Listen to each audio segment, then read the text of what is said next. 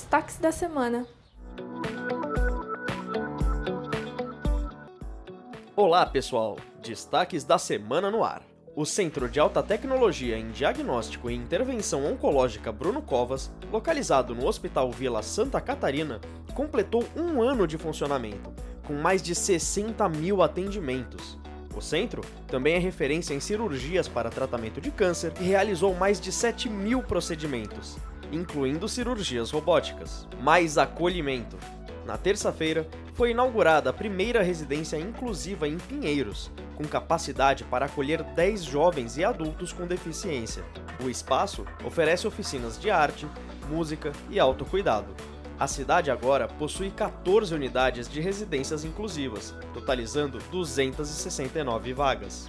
E por falar em inauguração, a cidade de São Paulo criou o Parque Natural Municipal Cabeceiras do Aricanduva, localizado na Zona Leste. O espaço é a 12ª Unidade de Conservação Municipal e entrega o programa de metas da Prefeitura. O parque possui nascentes de córregos, rica vegetação da Mata Atlântica e diversas espécies de faunas, incluindo aves endêmicas da região.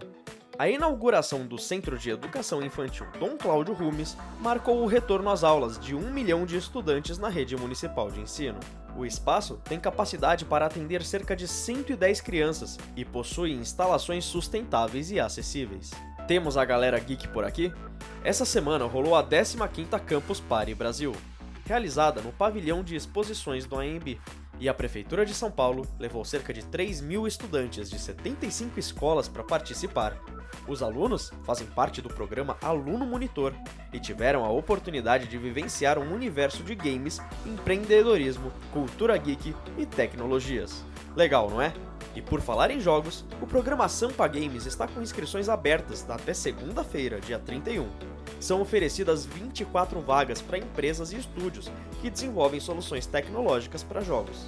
O programa oferece mentorias, consultorias e aporte financeiro de 42 mil reais ao final. Acesse o site do Ad Sampa e inscreva-se. São Paulo é mesmo uma cidade inovadora.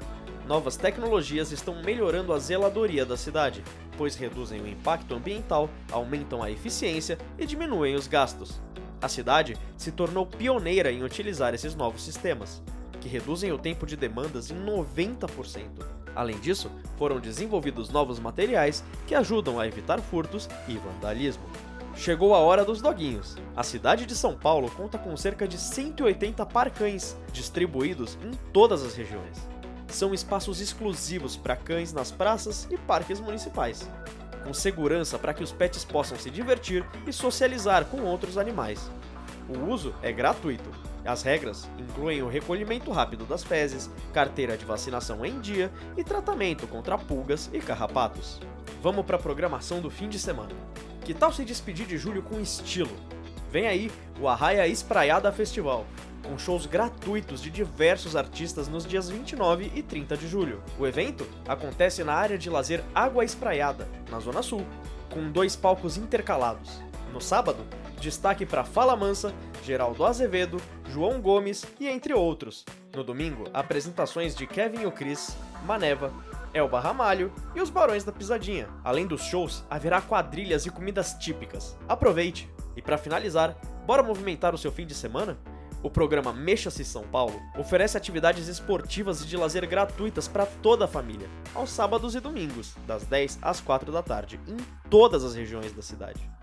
As atividades incluem patinação, streetball, tênis de mesa, dança de ritmo e muito mais. Confira os locais do programa nas redes sociais da Secretaria Municipal de Esportes e Lazer. Por hoje é isso, pessoal!